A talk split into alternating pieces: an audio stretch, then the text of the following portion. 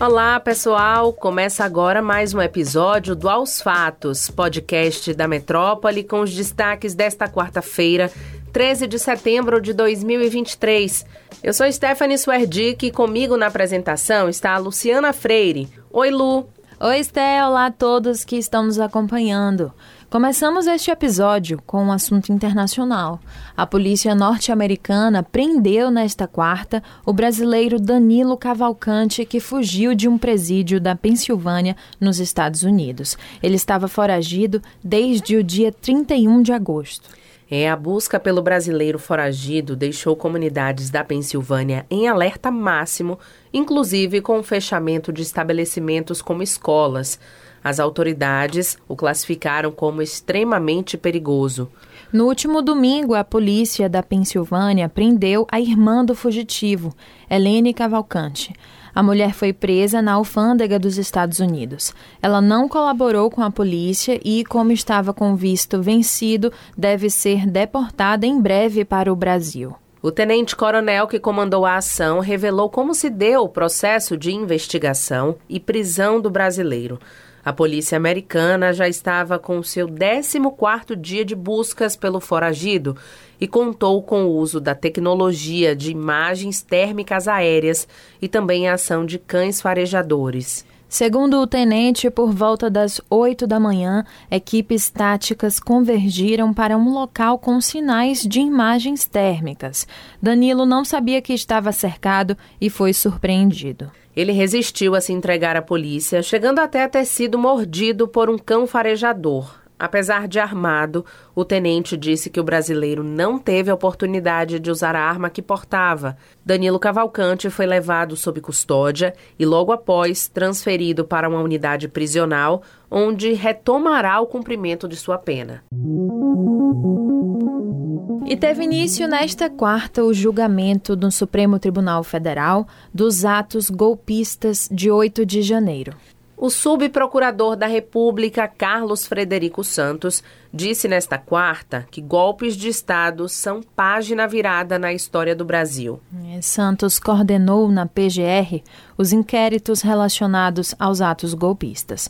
O Supremo julga nesta semana quatro réus por suposto envolvimento nos atos: Aécio Lúcio Costa Pereira, Tiago de Assis Matar.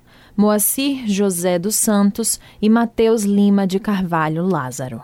O ministro Alexandre de Moraes, que é o relator das ações que apuram os atos golpistas, votou pela condenação do primeiro réu, Aécio Lúcio Costa Pereira.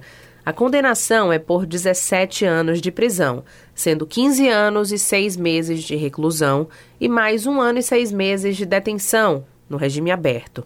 Moraes votou pela condenação pelos crimes de abolição do Estado Democrático de Direito, dano qualificado, golpe de Estado, deterioração do patrimônio tombado e associação criminosa. No início do voto, o ministro reforçou a gravidade dos ataques que culminaram na invasão das sedes dos três poderes em Brasília. Segundo Moraes, o negacionismo obscuro faz com que envolvidos e advogados tentem minimizar os atos golpistas. Agora, de olho na programação da Rádio Metrópole, o secretário de Ordem Pública de Salvador, Alexandre Tinoco, afirmou em entrevista à rádio, nesta quarta, que a Prefeitura vai guardar todos os dias os materiais dos ambulantes para evitar a favelização, isso em suas palavras, nas praias da capital baiana. É, o titular da CEMOP explicou que o material é retirado da faixa de areia e colocado em uma casa. No dia seguinte, um caminhão disponibilizado pela gestão municipal irá entregar novamente aos ambulantes os materiais como sombreiros e cadeiras. O que está acontecendo é uma, um reordenamento. A praia ali vai passar por uma requalificação. Nós entendemos a situação dele, mas em nenhum momento nós vamos retirar o material da faixa de areia para ele trabalhar. O que nós estamos propondo, vocês devem ter visto, termina favelizando um pouco ali a faixa de areia com locais inapropriados para a guarda desse material. Então, o que é que a prefeitura está fazendo? Então, o projeto novo que está sendo desenvolvido da nova orla que vai ali da boca do rio até Piatã irá contemplar guardarias para esse material. Enquanto isso não é executado, nós estamos propondo esse novo modelo que não vai trazer prejuízo algum para nenhum barraqueiro. Ainda na entrevista, Tinoco afirmou que os ambulantes que moram na capital baiana vão ter prioridade para trabalhar nas festas. E a Prefeitura lançou nesta semana um programa de cadastramento dos ambulantes para as festas populares da capital baiana. Os trabalhadores concorrem ao todo a mais de 8.300 vagas. Agora, na verdade, nós estamos fazendo, dando um prazo de 30 dias para que todos aqueles interessados se cadastrem. Ele está tendo desde o dia 11, do dia do lançamento, começou ao meio-dia, até o dia 10 de outubro, ao final do 10 de outubro, para acessar esse sistema e fazer esse cadastro. Somente após o dia 10 de outubro, quando se encerra esse prazo de cadastramento, vai sair uma lista né, ao final disso, indicando para todas essas festas quais são as pessoas mais bem classificadas. O critério que mais pontua hoje é ser residente no município de Salvador. Aqueles ambulantes que já trabalham aqui, que moram aqui, eles têm uma pontuação maior, eles já saem com três pontos frente aos demais que moram em cidades. É tipo é, um vestibular para ambulante. É tipo um vestibular para ambulante. Tinoco disse também que a primeira lista com os ambulantes selecionados vai sair no dia 16 de outubro. Eles poderão trabalhar nas seis festas populares: o Festival Virada, a Lavagem do Bonfim, também Iemanjá, Lavagem de Itapuã, o Pré-Carnaval e o Carnaval. E essa entrevista completa está disponível lá no YouTube do portal Metro 1. O governador Jerônimo Rodrigues, do PT, disse nesta quarta que a construção da ponte Salvador-Itaparica vai dar passos significativos nos próximos meses.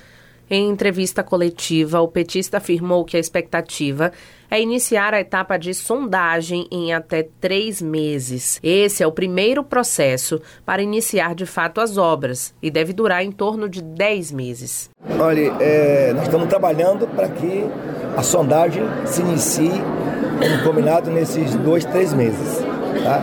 A nossa expectativa é que, porque a sondagem, porque ela é quem vai dar as condições reais do projeto executivo acontecer a profundidade de pilares, o custo, inclusive, da obra tem muito a ver com a sondagem, a definição final dessa ação. Anteriormente, o governador tinha dito que poderia romper o contrato com o consórcio chinês responsável pela obra porque o custo ficou elevado demais. Fique de olho no metro1.com.br para atualizações.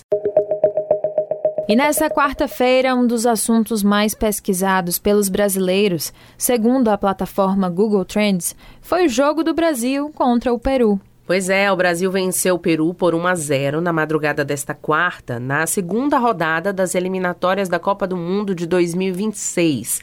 Em um jogo morno, a seleção brasileira só abriu o placar no final do segundo tempo, aos 44 minutos, com Marquinhos. O camisa 9, Richarlison, até chegou a marcar na primeira etapa, mas o VAR anulou por impedimento. O Brasil teve mais posse de bola, 61%, e também finalizou mais vezes, mas em muitos momentos teve dificuldades para levar perigo. Essa foi a última partida do Brasil na atual data FIFA. A seleção se reúne novamente em outubro para enfrentar a Venezuela em Cuiabá no dia 12 de outubro e o Uruguai em Montevidéu no dia 17. O Brasil chega a seis pontos em dois jogos, mesmo número da Argentina, mas leva vantagem no saldo de gols e fica com a primeira posição. O Peru tem um ponto e divide o sexto lugar com o Paraguai. E é isso, pessoal. O Aos Fatos de hoje fica por aqui. Confira essas e outras notícias no metro1.com.br. Nos acompanhe nas redes sociais, arroba grupo.metrópole no Instagram, no TikTok e no Threads e arroba Metrópole no Twitter. E não deixe de ativar as notificações no Spotify para receber um alerta toda vez que sair um novo episódio e se manter atualizado. Tchau, tchau, pessoal. Até a próxima. Tchau, tchau a todos.